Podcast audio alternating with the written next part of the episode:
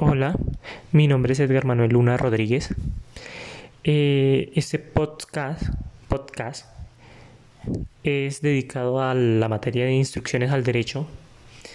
Me vi la película de tesis de un homicidio y tengo fuertes críticas ya que a comienzos de la película, ya cuando sucede el crimen en sí, el abogado se mete a la escena del crimen él no puede entrar a la escena del crimen porque él es ajeno a ese crimen.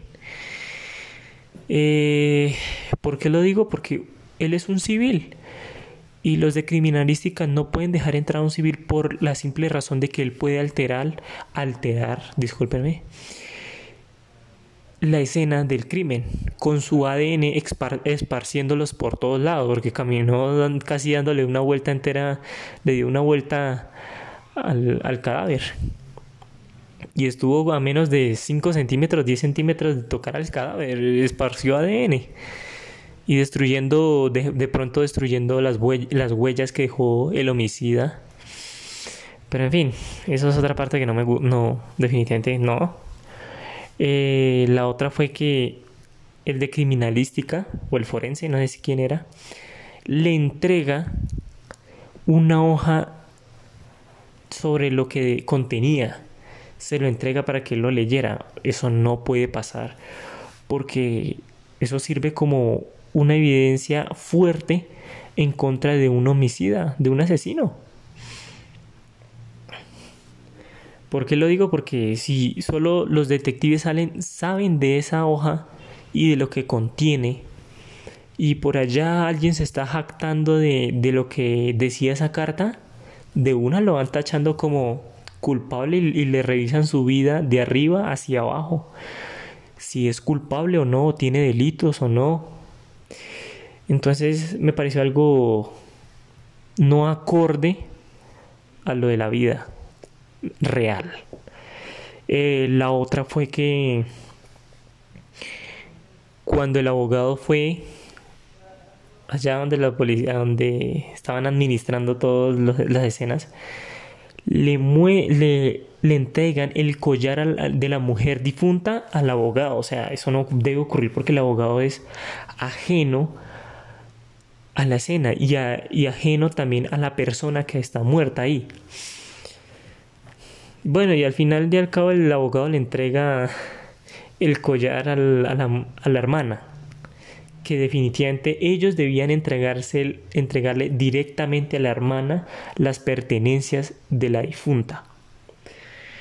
La otra, que me pareció totalmente chistoso, que, en ese mundo de esa película todas las revistas son amarillistas, o sea, las revistas mostraban a, a la difunta y tira en el piso y pues eso no pasa, o sea, en, una revista, en un periódico, muestran a la persona con una foto de ella antes de morir y dicen, o tal, ocurrió tal crimen de nombre ta, ta, ta, y murió de tal esto y le hicieron esto y esto. Pero nunca deben mostrar una foto eh, de un de un asesinada. ¿Por qué? Porque pueden, eh, pueden dañar o pueden arruinar eh, su estado emocional a los familiares de, esa persona. Eso no debe ocurrir tampoco eso, que me parece muy chistoso también. Eh, la otra, pues siendo abogado, pues muy bueno de él. Y ya casi, bueno, finalizando la, la película, me corto todas esas escenas. Él relaciona una escena del crimen con el, con el estudiante. Y a la final, después de darle sus golpes, o sea, resultó que no, que ya habían solucionado ese crimen y que no era él, que ya lo habían demostrado con evidencias contundentes que era otra persona que no era el estudiante. Y me dio mucha risa porque a la final terminó siendo el malo de la película y terminó siendo loco. O sea, me parece muy, muy chistosa esa parte porque ya definitivamente cayó a lo más bajo que podía llegar ese, ese abogado. Esa es mi conclusión. de lo que no de lo que no debió haber hecho para que hubiera sido mejor la película hubiera sido con una muy buena trama.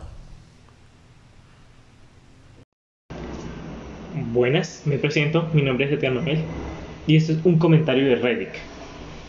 Mi novia mató a mi perro. Ella le metió una patada que lo hizo salir por la ventana.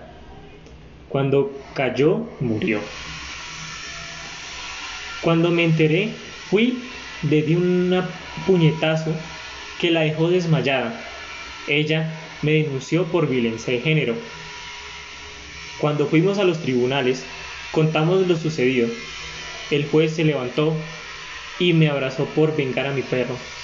El juez condenó a mi novia a dos años de prisión por maltrato animal. Buenas, me presento, mi nombre es Etienne Noel y este es un comentario de Reddit. Mi novia mató a mi perro. Ella le metió una patada que lo hizo salir por la ventana. Cuando cayó, murió. Cuando me enteré, fui, le di un puñetazo que la dejó desmayada. Ella me denunció por violencia de género. Cuando fuimos a los tribunales, contamos lo sucedido. El juez se levantó y me abrazó por vengar a mi perro. El juez condenó a mi novia a dos años de prisión por maltrato animal.